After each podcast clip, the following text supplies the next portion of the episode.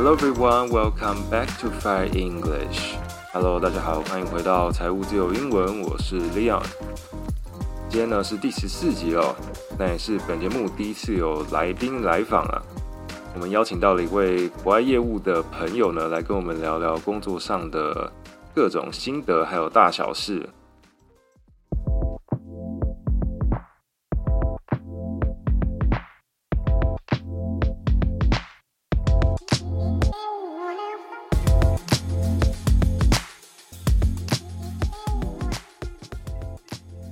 嗨，大家好，我是 Anthony。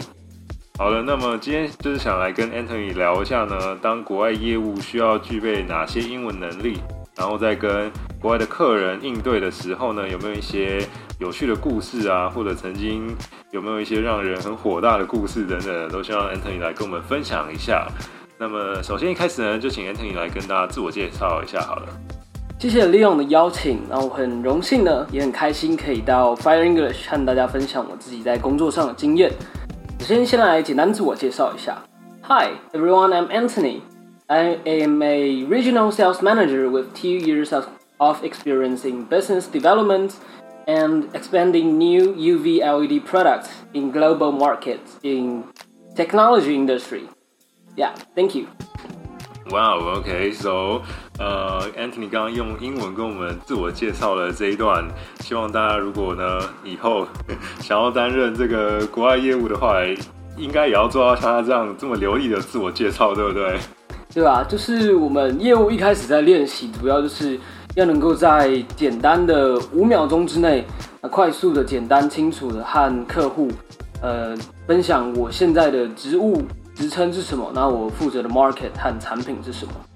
嗯，那 Anthony，这个我这边有一个疑问啊，就是我之前常常被问到说，像台湾啊业务的这个职缺或者说业务的职务，很多人都会呃，比如说名片上写的是业务专员，或者写的单纯就是业务人员。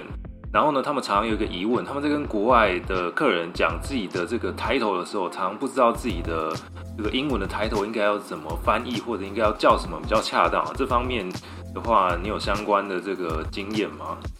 其实，诶，如果直翻的话，专员就是 specialist，然后如果是经理职位，直翻的话可以是 manager 或是 director。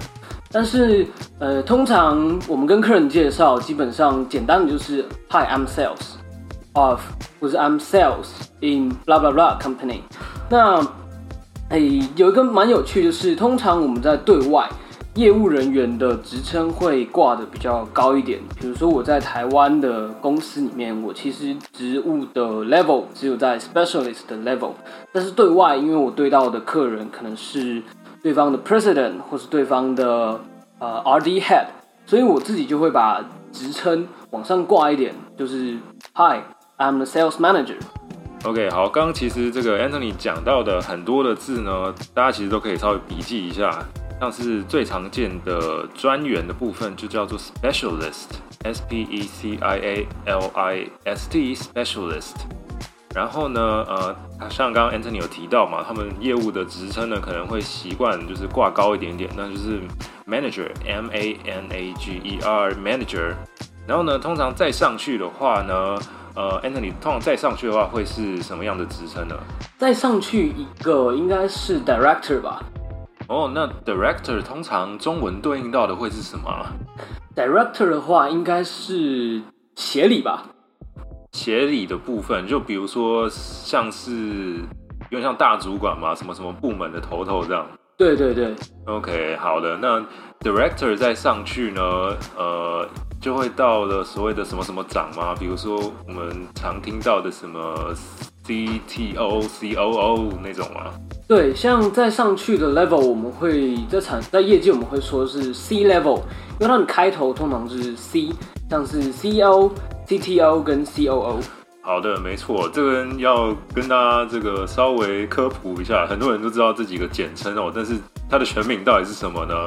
其实这个 C 就是 Chief，C H I E F，Chief，那这个 Chief 其实就是有时候我们中文会说主要的或是首席的，那么像最常见的 CEO 就是 Chief Executive Officer，E X E C U T I V E。O F F I C E R，Chief Executive Officer 就是我们常见的 CEO。然后像后面如果你改成什么 CTO 的话，那个 T 就是通常是 Technology，那 O 的话通常就是 Operation，这几个是比较常见的。哦，对，还有一个像是嗯 CFO 的部分。哦，这个 F 的部分其实就是 Financial，F I N A N C I A L，Chief Financial Officer 财务长部分。那么这个 C level 上面是不是还有另外一个 level 呢，Anthony？有啊，在业界的话，我们会说是 P level。P level 听起来像是负责尿尿的，有这种职位吗？我也想要应征一下。Come on，President。President，哦，那是总统对不对？不是，总经理啦。我想说，哇，你们你们公司的这个良缺这么多，可以尿尿又可以当总统。President，好，President，好，我们这个 瞬间变成一个这个知识性低下的节目。没有啊，President 的话呢，其实很多人想要 President 会觉得是总统，那但是其实不管是一个组织或是一个公司，它的呃头头呢，它的老大都可以叫做 President。OK，像总经理嘛，总经理叫 President。那呃，如果我们要说副总经理呢？VP。VP，嗯哼，VP 的全名是什么呢？我们都要帮大家解释一下全名。Vice President。OK，Vice President 听起来就跟副总统一模一样，对不对？没错，所以呃，其实副什么什么，我们最常用就是 Vice 这个字。Vice 这个字就是副的，像大家如果在社团里面有当什么副社长啊之类的，你就可以说哦，自己是呃 Vice Leader 哈。这部分如果大家之后啊在写履历自传的时候，就想要提到自己在大学担任一些什么社团的社长或者是副社长等等的相关的职位的这个参考的名称呢，也都可以，大家都可以笔记一下。好，那接下来呢，我们就来请问一下 Anthony，因为其实各位有所不知呢，其实我在当这个英文老师之前呢，有一段时间其实是在当业务哦，虽然是很短的时间啊，那但是我当的是国内业务，那时候其实我一直想要找一些国外业务相关的工作，那那个时候其实我担心的并不是说自己英文不够好。而是我也不清楚说业务业界呢，到底要求国外业务的英文到什么程度，或者说需要什么样的特别的技巧？是不是说国外业务的英文只要嗯一定要去国外留学过啊，或者是你一定要考过多益多少分之类的呢？这方面有没有比较详细的资讯可以请 Anthony 来帮大家解惑一下？其实有没有要去有没有到国外留学过，对于一个国外业务本身的工作职能来说，并不是那么重要。但是，当然，如果有到国外留学过，面试会是一个加分的点，那就比较容易让你取得国外业务这个职位。啊，不过业务的英国外业务的英文一定要很好吗？嗯，其实我会觉得英文要有一定的 level，但不一定要到 top，因为其实我们平常在跟客户呃对谈的过程中。最重要的是，你有没有办法跟客人 communicate，而不是说我会用到很多英文系、外文系会学到的单字。嗯嗯，没错。其实像刚刚腾你有提到一个重点，重点就是你要有办法跟客户沟通嘛。那沟通的话，其实像嗯，你在每一个产业，它都会有自己的一些术语、常用的一些单字等等的。那像刚刚腾你就说，可能你不一定要会一些那种很难的什么，比如说。你看小说，他都写一些很难的字，然后你就觉得说每次都看不懂，英文好像很不好。那我是不是呃在工作上英文也会觉得很烂，没有办法当业务，没有办法跟国外人呃顺畅沟通？其实那倒未必哦。像我自己有时候看那些，比如说一些英文的电影啊、小说啊，它里面其实也是有一些字我看不懂的。但是呢，呃，如果说要聊到专业的部分，其实你常用的就是那几个字的话。那好像这些会是比较重要，你熟知你常用的那些术语啊，还有一些呃文法等等的，会是比较重要的，对不对？对。那像我本身在 LED industry，那我常用到的就是跟科技跟电子相关的一些单字。那比如说会用到像 current、voltage，还有 watt。哦，这个是像是电流还是什么电压之类的，对不对？对对对对对。OK，好，这个这个我上次听到这几个单字，仿佛似乎是在国中的理化课吧，距离非常的遥远。不过没关系，这几个字呢，我想大家呃，应该日常生活中有机会看到，就是其实像电压的话，我们平常都是看到什么什么 V 嘛，对不对？那个 V 其实就是哪一个字呢？Voltage，Voltage，V O L T A G E，Voltage。好，这个字其实如果大家有买一些那个电器产品，它上面一定会写，你把它翻开那个英文的一些说明书啊等等，上面都会看到。那呃，除此之外呢，在这个刚刚 Anthony 说的光电产业呢，有没有哪一些其他的字是嗯，比如说生活中你也有机会看到，但是在这个产业中代替，在这个产业中它是其他的意思？就像刚刚有提到的 current，平常常见的话应该是当下、现在的意思吧？对，current，c u r r e n t，current，其实大家最常见就是，比如说 the current situation，现在的情况是怎样怎样。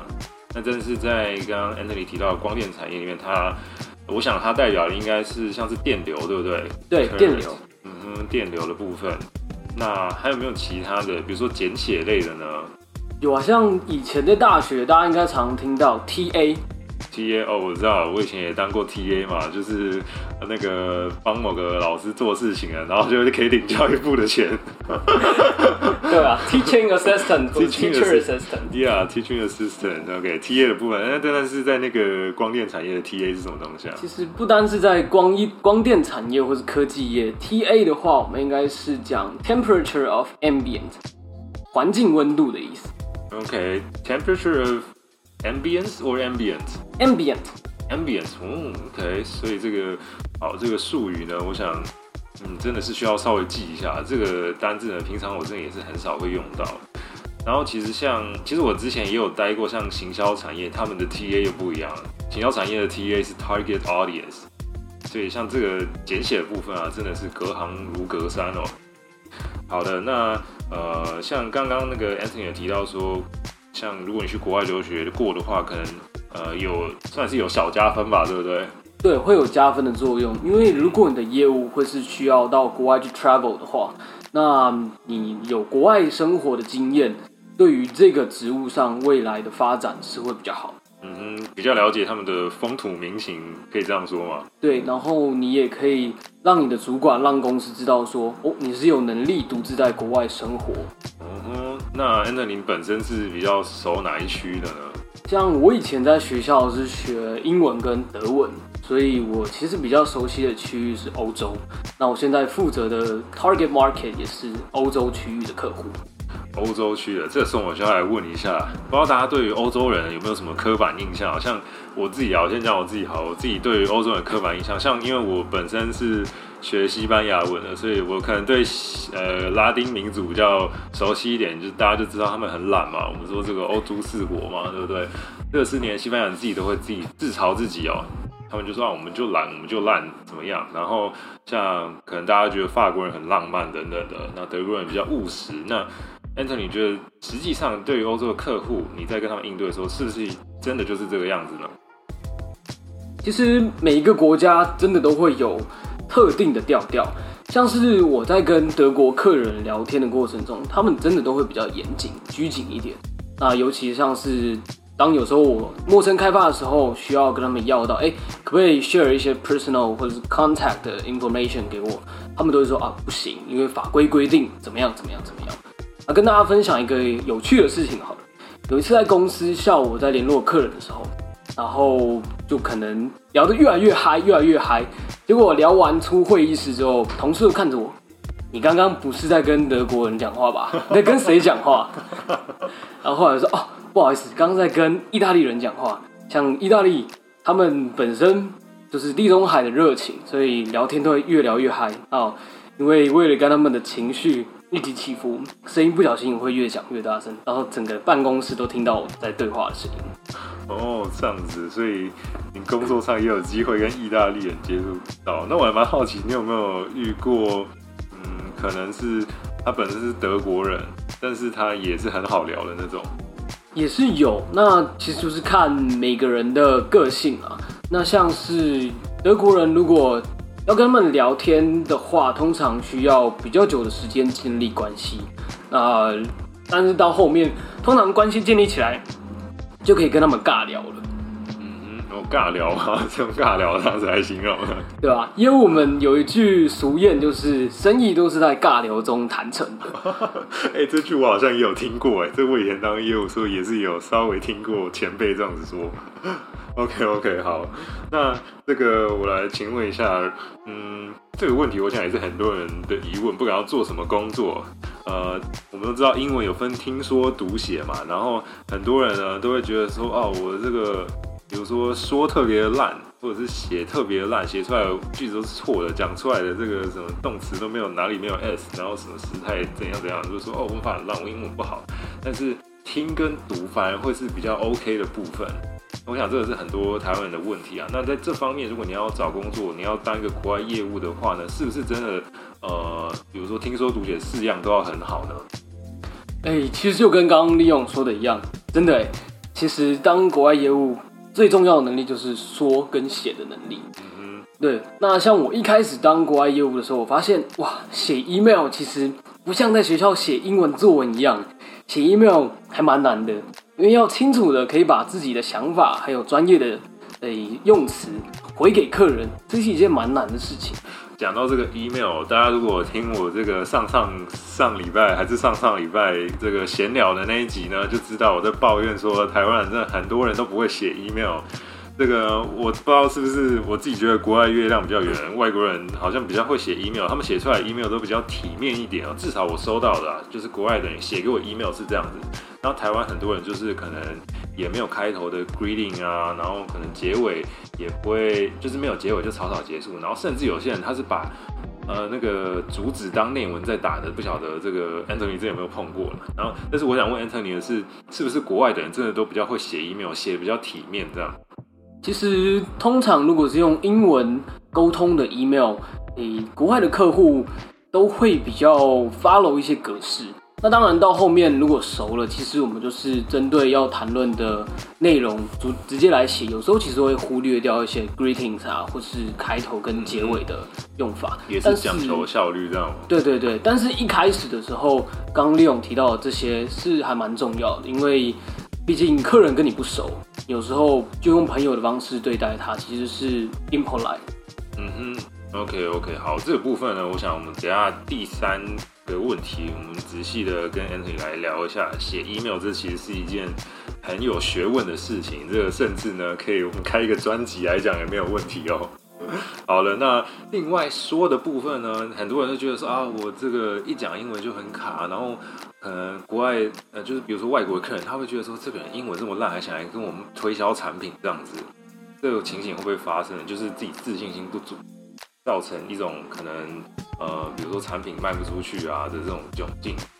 其实不会，英文其实不会吗？没有了，我们今天。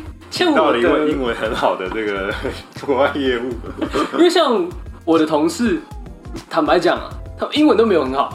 嗯哼，OK OK，他们的口音啊，还有他们的用法，其实也有很多都是台式英文的。嗯，但是身为业务，就是你能够清楚的把你要说的东西，你产品的诶规格详细清楚的传达给客人，那客人有听懂，其实就都 OK。即使你的英文可能没有文法不是很好，文法也不对啊，然后你的口音就是很台，嗯嗯、但是客人听得懂，其实就没问题了。嗯，其实就是回到刚刚讲啊，就是像写 email 也一样嘛，就是要让你的这个客户了解你要讲什么，沟通清楚是最重要的。这个其实我很多时候也都跟那个可能英文讲英文比较没有自信的人讲说，其实呃，你讲出来有让人家听懂是比较重要的。呃不需要用一些可能很复杂艰深的句子讲出来之后，反而人家听不懂，这样反而就本末倒置了嘛，对不对？OK，好的。那么听的部分呢，像刚刚 Antony 有一直讲到口音的部分，然后像你有跟很多欧洲的不同国家的人去接触嘛，那欧洲各国的口音是怎么样子呢？哇，说到口音这种，真的是百百种，像是法国人，大家都知道法国人的英文好像普遍上不是这么好。那欧洲的东欧部分的客人，他们的英文也没有到很好。那其实大大小小都会有一些口音啦。那在口音的部分，因为现在疫情没有办法出国，我们常常都是用 Concorde 的部分来进行。对。那这个时候听当听不懂客人口音的时候，我就会去抓一些关键字，然后来能够理解，比较快速的去 get 到客人在说什么。嗯，那诶，比如说像你听不懂他讲什么的时候呢，有没有哪一些句子是可以再跟他再次确认？比如说，请他再讲一次，比较有礼貌的讲法，或是就简单的就说 Pardon，或是 Sorry to interrupt you。嗯，OK，所以。呃，比如说像这部分，我来补充一下好了。其实很多时候啊，我们在跟外国人聊天的时候，很容易会有他讲太快，然后也听不清楚，或者是你可能抓不到他讲的是哪一个单字的时候，其实你很简单的就讲说啊，Excuse me，呃，Could you please repeat？或者是呃，Excuse me，呃，Would you say that again？之类的，其实他们都会很乐意再讲一次，而且他们甚至会换句话说，或者他们会放慢速度，因为他们也知道你是外国人嘛，对不对？或者就是，嗯，像刚刚那个 Anthony 讲到的 pardon，好，这个我要特别提一下。这个其实我在我节目常常讲到，呃，美式跟英式的差别。美国人呢习惯说 excuse me，英国人习惯说 pardon。那在台湾呢，嗯，有些人有时候一下说 excuse me，一下说 pardon。这个我想。我有听过一些美国人啊，美国人他们会觉得很奇怪，呃，有一些美国籍的老师他们会特别在意这个部分。我想，如果作为一个小小的建议啊，大家以后如果你自己是本身是美式的口音的话，你可以习惯讲 excuse me。OK，这是我一直在讲，就是不要一下混英式的口音，一下混美式的口音，会让某一些特定国家的人。觉得嗯有点奇怪，就像我们现在在讲中文，对不对？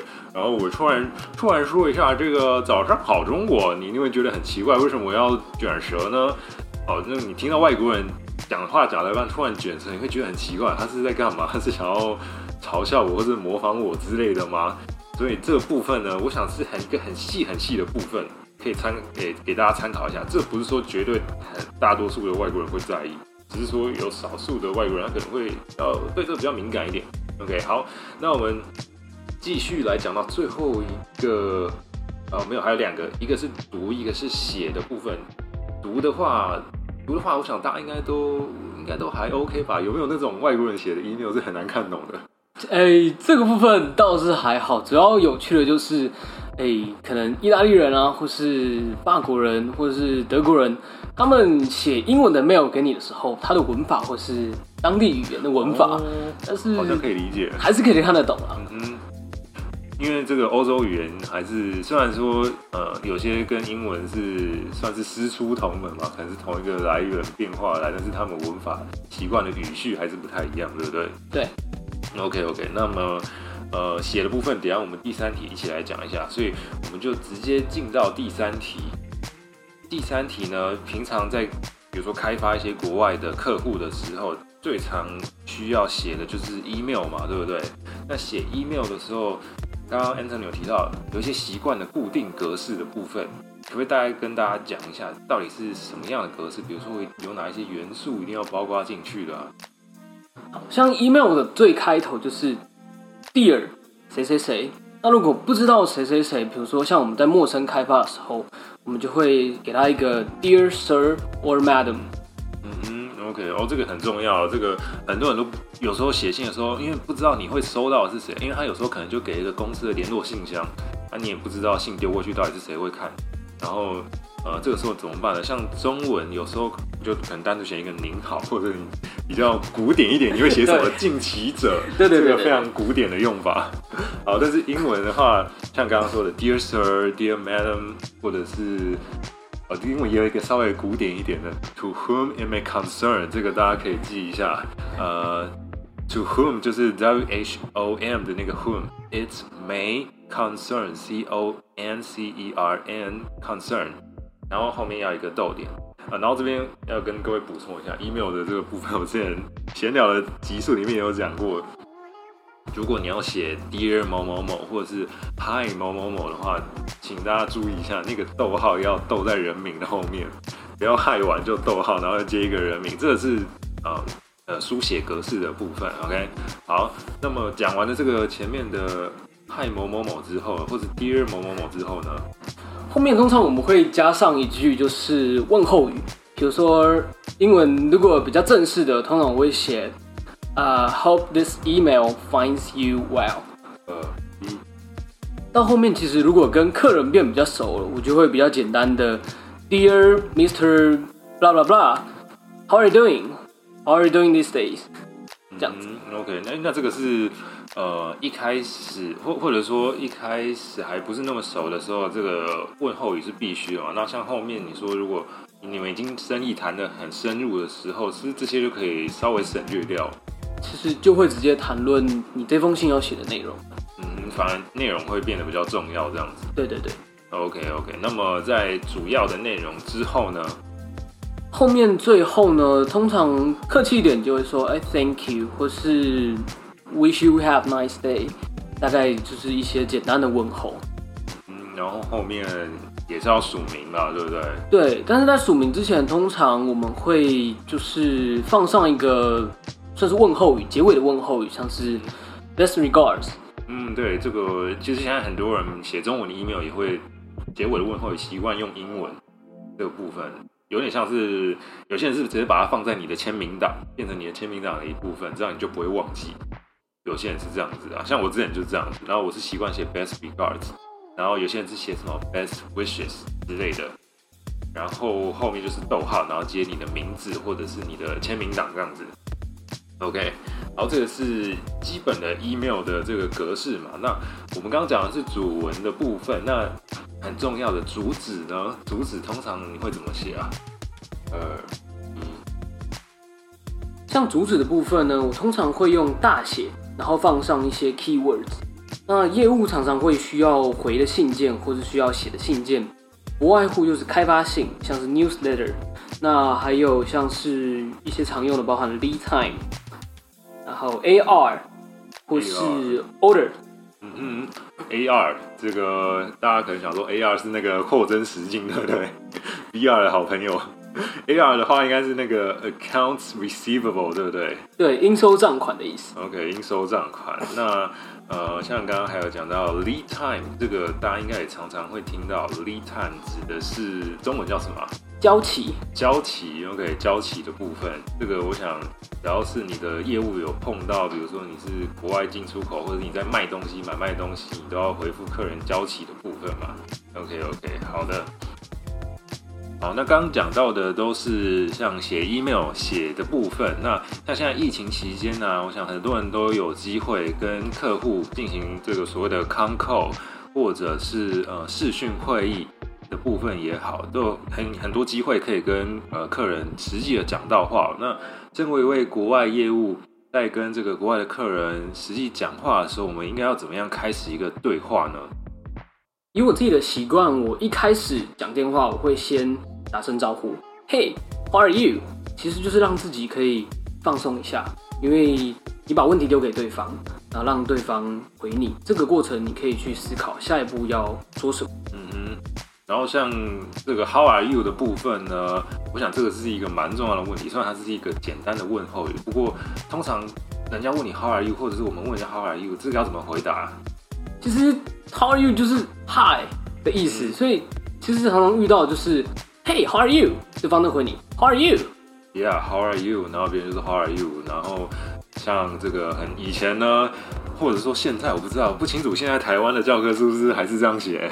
这个大家都知道嘛，这个英文模板句型第一套，I'm fine, thank you. How are you? Yeah, I'm fine, thank you. And you? OK，请大家不要再讲这个 I'm fine, thank you 了。OK，I'm fine 是怎样呢？I'm fine 就是说今天我可能今天过得不太好，或者我今天发生了什么，最近发生什么不太好的事，但是嗯还 OK 啦，就有点像中文说的哦还好啦。I'm fine, I'm OK，这个都没有到真的很好的感觉。可能让人家听到就会觉得说啊，你是不是不太想跟我讲话这样子？那其实像刚刚 Anthony 讲的，其实人家问你说 How are you，你不用真的很认真的回，你就也说一个 How are you，或者是哦 Good 之类的就好了，简单的回就可以结束掉，你就开始进入你的正题吧，这样子。那除了像 How are you 之外，他还会回你什么样的句子啊？通常他下一句大部分都会说 To whom am I speaking？嗯哼，To whom am I speaking？这个大家特别注意，这个 whom，w h o m，to whom 是我在跟谁讲嘛？这个 whom 是一个受词嘛？然后呃，我想大家应该也会很常听到比较口语的，他说哦，who who am I speaking to？呃一个问句的感觉，Who am I speaking to？就是他可能不太清楚你是哪边打来的嘛。那这个时候是不是要讲一下，介绍一下自己的来历呢？那我就会很简单的自我介绍，Hi，this is Anthony from Fire English。嗯哼，然后呃接下来你可能就会开始跟他说，哦，那个请问是不是某某某，或者他不是你要找的人，他只是一个代接或转接的话，你要请他帮你转到你想讲话那个人的话，有没有哪一些句子可以用？这个部分其实，在台湾的英文课比较少讲到，诶，要怎么请总机帮你转接？那像这时候，我就会说，Could you please put me through to extension number one two three, please? OK，所以像刚刚那个片语还蛮重要，而且蛮实用的，Put someone through to，最常见就是哦，可以把我转接到某个分机吗？Put me through to extension blah blah blah。OK，这个片语大家可以记一下。然后，呃，还有另外一个说法，你可以说哦，就 Please connect me with，呃，someone。这个 connect somebody with，这个一样也是可以帮我转给谁谁谁吗的意思。这两个都蛮常用的，大家可以记一下。好的，那如果说今天你要转接的那个人刚好没办法接电话，或者他不在呢，通常人家会跟你讲说哦，他可能呃，he or she is not available now。那这个时候你可以说什么？其实这个部分有好几个应对的方式。那如果不想要再跟他多说，或是没关系，我等下再打的话，我就跟他说，I'll call him back in a few minutes。那但是记得，业务其实很重要的是，我需要取得客人的联络资料。所以通常当对方这样问的时候，我不会这么轻易的就放弃这个机会。我会说，May I have his name or email？就更直接的拿到对方的可能分机或是他的 email，这样下一次我就不用透过总机再来转接。嗯，好的。那通常，诶，通常他们会是这么轻易的给你这个资讯吗？就是看看吧，有的会说哦不行，因为隐私权啊，因为各资法，所以不能给你。但有的就会把他的 email 啊分享给你，那就请你寄 email 给他。那有时候。对方总机可能就不分享他的 email 给你的时候，那我就会说，Would you please have him or her call me back？好，那么如果说你们成功了，已经呃取得对方的联系方式啊，然后你也像刚刚我们讲完的 How are you？How are you？都问候完了之后，开始要进入正式的可能电话或者会议的内容的时候呢，常常会有一些可能突发状况之类，比如说网络不稳啊，电话声音不清楚，这个时候你都怎么办呢？像是刚刚提到的说网络不稳，那对方声音可能断断续续的，这时候我想要分享一个片，就是可以跟对方说 “You are breaking up”。哦吼，break up，大家最常听到 break up 是呃、uh,，I broke up with my girlfriend last last week. I'm so I'm so upset now 之类的。分手是大家最常听到的 break up 的意思，但是呃，现在呢，大家在进行这个 conference meeting 的时候，应该也要学一下这个 break up 这个片语呢。还有另外一个意思，就是说对方有点断线了，给不是很清楚哦。好，那呃，如果说是他可能忘记开麦克风之类的，要怎么提醒他？You are on mute。嗯哼，You are on on mute 是 O N M U T E 吗？还是？对。OK，on mute。All right。So what about 如果说他假设你今天啊，你今天是很多人一起开，然后你们共用一个麦克风，就是你开扩音的话，你会怎么样跟他讲？以防他就是不想要别人听到这个。像通常这种状况，礼貌性的会希望让对方知道他现在是被开扩音的模式，就会跟客人说，You are on speakerphone。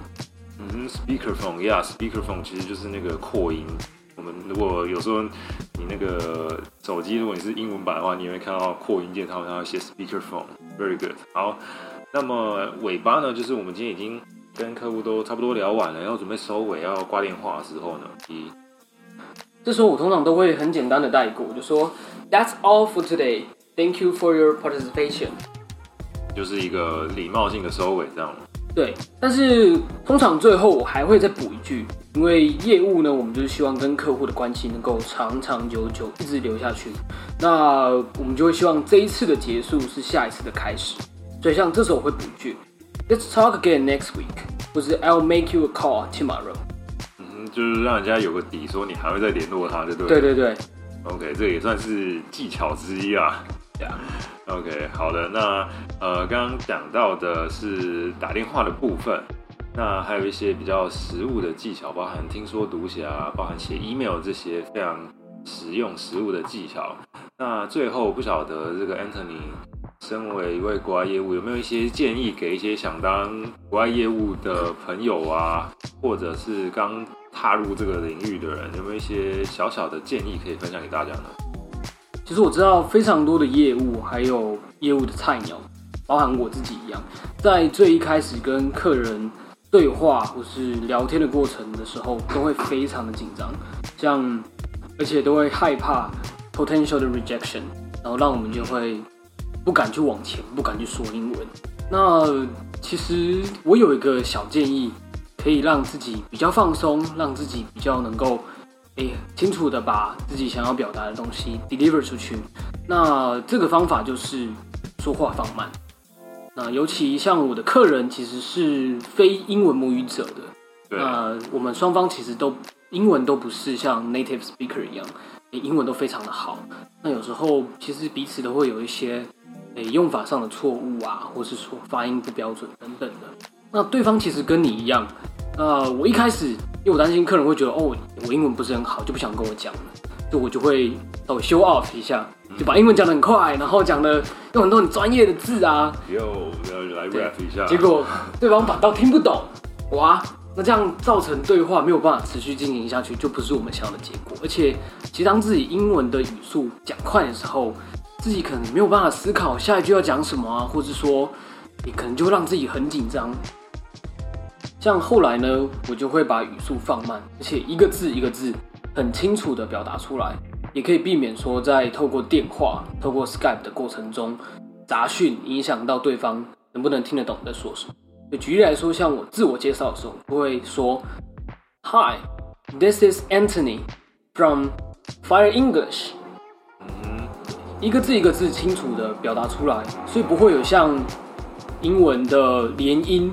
或是英文的缩写，我尽量都不会用这些，就是可能会混淆视听的，嗯，呃，口语化的片语或是单词。